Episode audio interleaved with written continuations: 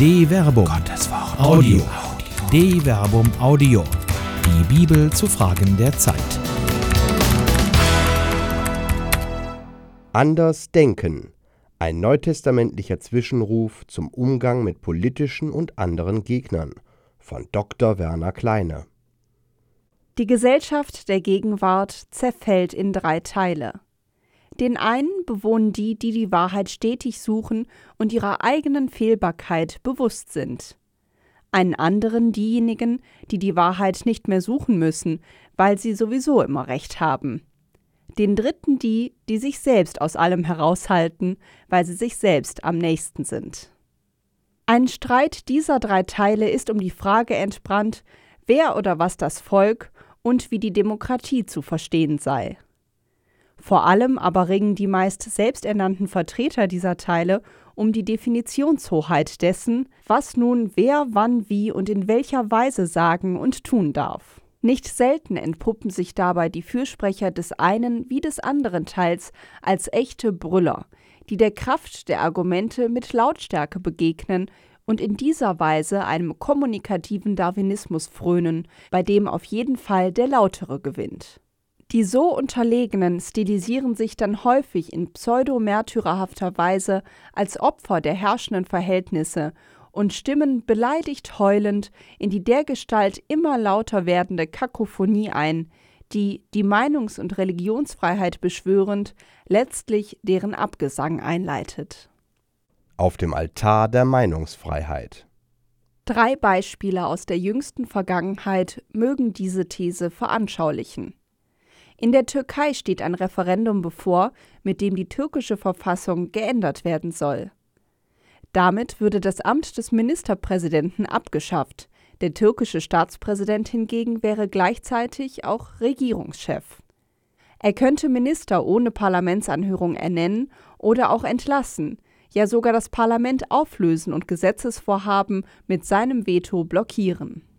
Weitere Änderungen der Verfassung würde die Macht des Staatspräsidenten, gegenwärtig eben Recep Tayyip Erdogan, so umfassend definieren, dass die Türkei zu einer Autokratie mutieren würde.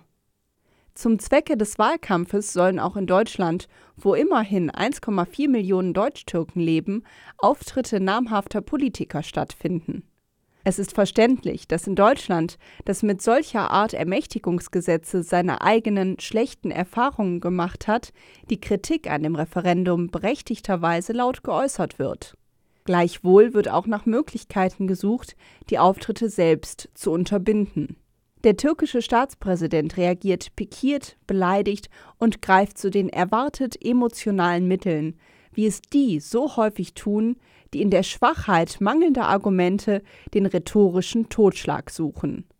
So wirft er den deutschen Behörden vor Eure Praktiken unterscheiden sich nicht von den früheren Nazi-Praktiken. Einmal abgesehen davon, dass die versammlungsrechtliche Argumentation der so gescholtenen Behörden in der Tat einem eher kleinkarierten bis hilflosen Versuch gleichkommt, das Skandalon zu umgehen offenbart die Nazi-Keule einen merkwürdigen Minderwertigkeitskomplex. Geht es auf allen Seiten nicht eine Spur gelassener? Wäre es nicht weiser gewesen, den Werbeversuchen türkischer Regierungsmitglieder in einem demokratischen Akt des Counterspeech die Argumente der Vertreter oppositioneller Gruppen prominent positioniert entgegenzusetzen, und so die Meinungsfreiheit, die doch so offensichtlich in der Türkei wenig Freunde hat, zu feiern, anstatt sie auf dem Altar pseudodemokratischer Erwägungen zu opfern? Werden Opfer gezeugt. Solche Opfer sind auch jüngst bei einer Veranstaltung in Wuppertal gezeugt worden, als die senegalesische Muslima Sally Wayne in ihrem Szenecafé im Elberfelder Luisenviertel zu einem Diskussionsabend einlud, bei dem Wuppertaler Landtagskandidaten gebeten wurden, sich vorzustellen und mit den Anwesenden zu diskutieren. Anwesend war auch der Vertreter der AfD.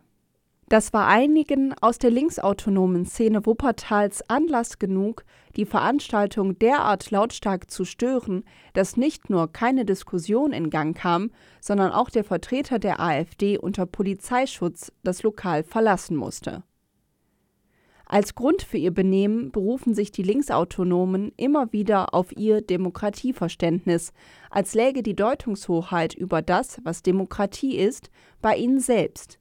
Sie würden schließlich von ihrer Meinungsfreiheit Gebrauch machen, einer Freiheit, die sie offenkundig Andersdenkenden nicht so ohne weiteres zubilligen. Man muss die Ansichten der AfD nicht teilen, und als Christ kann man sie eigentlich auch nicht teilen, aber Demokratie besteht gerade daraus, auch die radikal Andersdenkenden nicht niederzubrüllen, sondern sich dem Diskurs zu stellen. So aber werden nur neue Opfer gezeugt.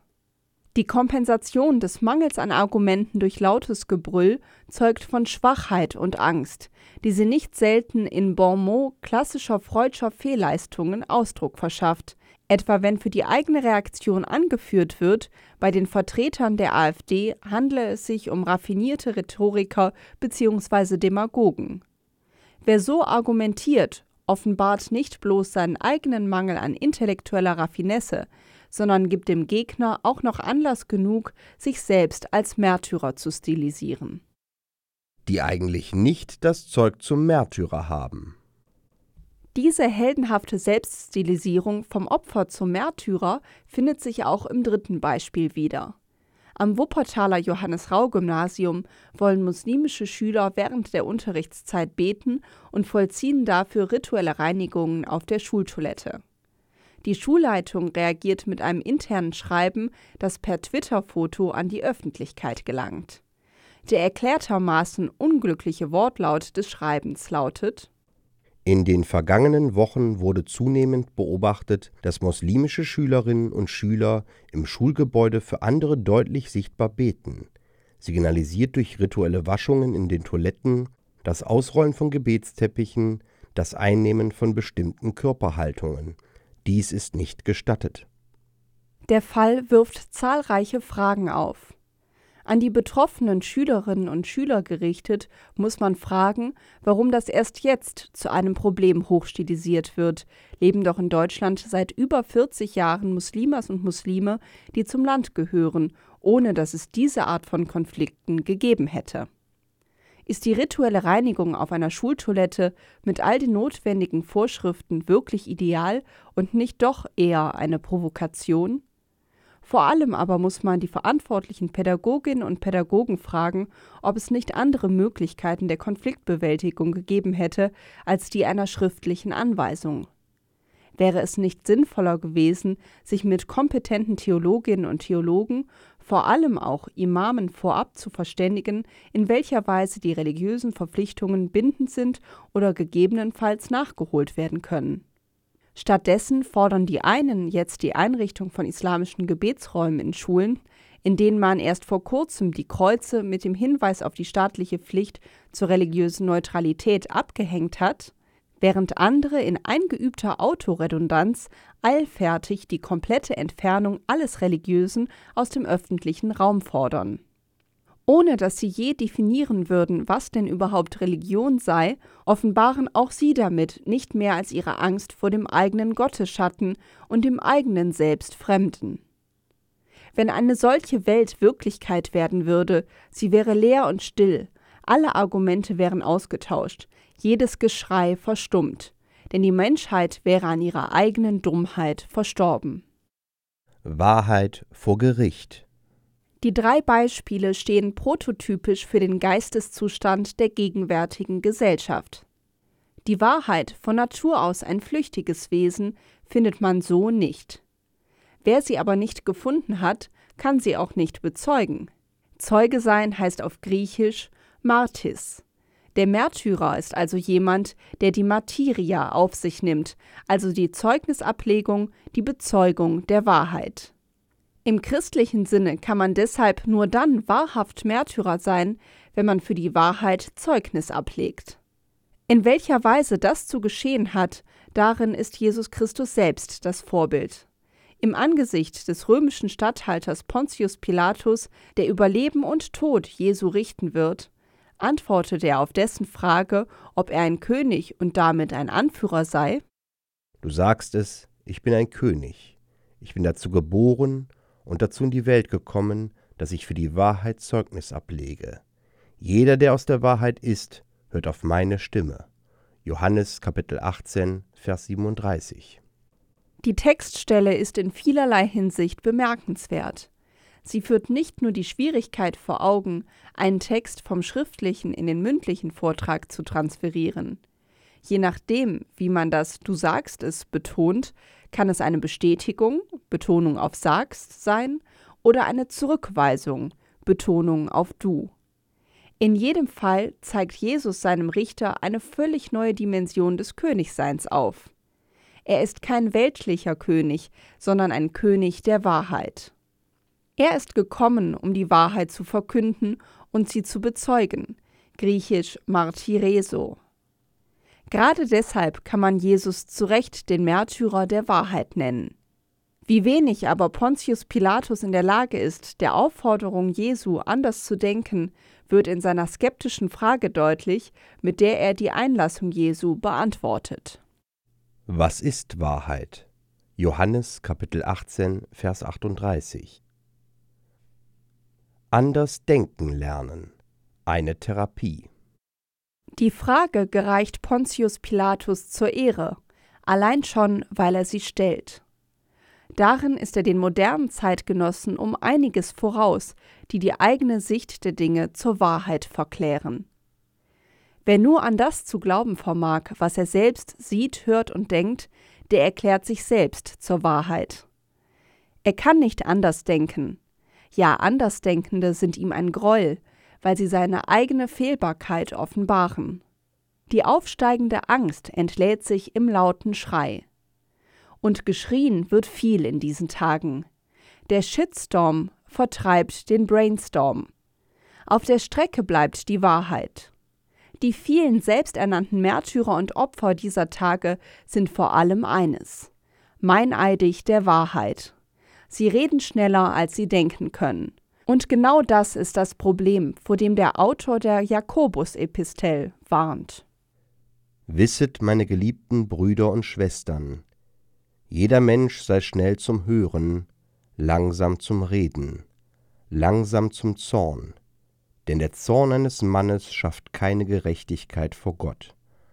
Darum legt alles Schmutzige und die viele Bosheit ab und nehmt in Sanftmut das Wort an, das in euch eingepflanzt worden ist und die Macht hat, euch zu retten.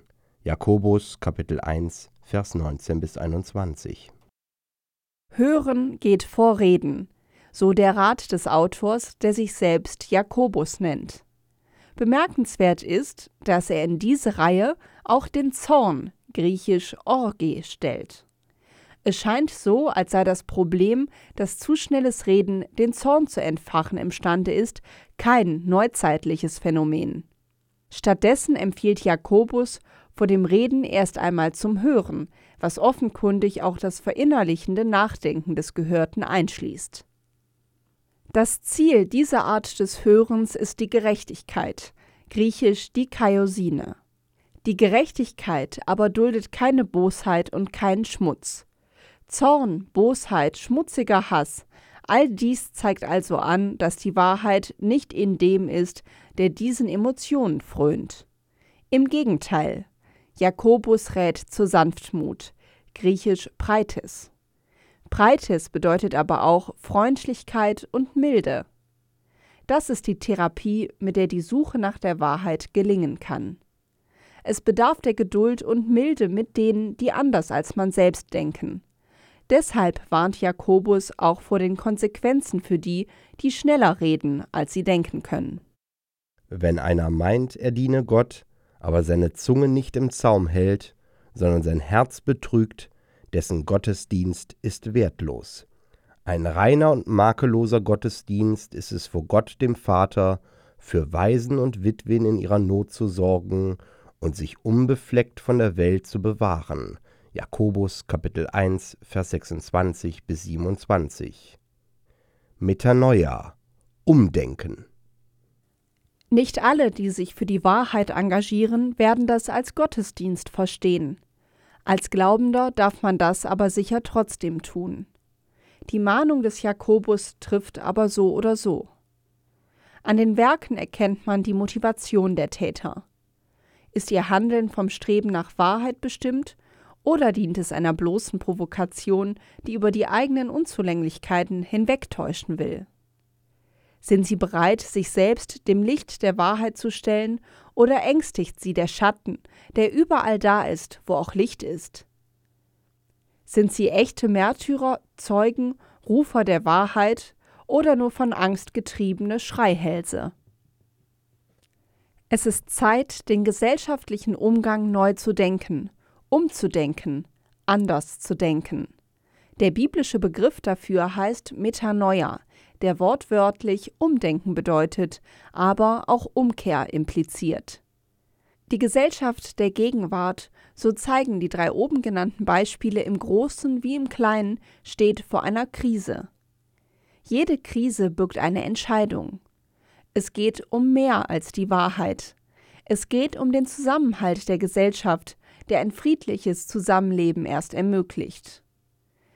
Das ist der tiefere Sinn des Böckenförde-Diktums. Der freiheitliche, säkularisierte Staat lebt von Voraussetzungen, die er selbst nicht garantieren kann. Das ist das große Wagnis, das er um der Freiheit willen eingegangen ist. Als freiheitlicher Staat kann er einerseits nur bestehen, wenn sich die Freiheit, die er seinen Bürgern gewährt, von innen her aus der moralischen Substanz des Einzelnen und der Homogenität der Gesellschaft reguliert. Andererseits kann er diese inneren Regulierungskräfte nicht von sich aus, das heißt mit den Mitteln des Rechtszwanges und autoritativen Gebots zu garantieren suchen, ohne seine Freiheitlichkeit aufzugeben und auf säkularisierter Ebene in jenen Totalitätsanspruch zurückzufallen, aus dem er in den konfessionellen Bürgerkriegen herausgeführt hat Gemeinhin wird darin meist ein Bezug auf ein Absolutes gesehen. Davon spricht Böckenförde aber nicht zwingend. Das Diktum bezieht sich vor allem auf die gemeinsame Basis des staatlichen Zusammenlebens, einen gesellschaftlichen Grundkonsens, den man weder einfach machen noch garantieren kann. Der Grundkonsens muss immer neu verteidigt und errungen werden wo nur noch Fake News gestreut werden, die Lüge hoffähig gemacht wird und der kommunikative Darwinismus regiert, löst sich der gesellschaftliche Grundkonsens auf. Wenn die Einzelnen nicht mehr in der Lage sind, sich auf das Ganze der Gesellschaft hin zu relativieren, zählt eben nur noch das Recht des Stärkeren. Der Andersdenkende muss dann mundtot gemacht werden. Das Recht auf Irrtum. Noch gibt es in unserer Gesellschaft ein Recht auf den Irrtum. Und es gibt die Pflicht, dem anderen zu zeigen, dass er im Irrtum ist. Vor allem aber gibt es die Notwendigkeit der Einsicht, man könne selbst im Irrtum sein, so unwahrscheinlich es einem selbst auch erscheinen mag. Ineranz ist der Boden, auf dem Diktatur und Tyrannei mit all ihren unmenschlichen Auswüchsen gedeihen. In Deutschland hatte man davon schon genug. Die Mahnung des Jakobus ist daher wieder einmal aktuell. Bevor du redest, höre zu. Wenn du gehört hast, denke nach. Erwäge deine Schritte, denn dein Gegenüber ist ein Mensch. Mache dich nicht gemein mit dem, was du bekämpfen willst, denn auch wer mit gleichen Waffen tötet, ist ein Mörder. Übe stattdessen Sanftmut, denn die Wahrheit ist stark, stärker als ihre Feinde. Habe Geduld und bleibe beharrlich, denn die Wahrheit wird siegen, so oder so. Auch hier gilt der Rat des Jakobus. Meine Brüder und Schwestern, wenn einer unter euch von der Wahrheit abirrt und jemand ihn zur Umkehr bewegt, dann soll er wissen, wer einen Sünder, der auf einem Irrweg ist, zur Umkehr bewegt, rettet ihn vor dem Tod und deckt viele Sünden zu. Jakobus Kapitel 5, Vers 19 bis 20. Tötet die nicht, die ihr für Sünder haltet, sondern bewegt sie zur Umkehr und zum Umdenken. So und nur so werdet ihr die Welt retten. Eine Produktion der Medienwerkstatt des katholischen Bildungswerks Wuppertal Solingen-Remscheid. Autor Dr. Werner Kleine. Sprecher Jana Turek und Marvin Dillmann.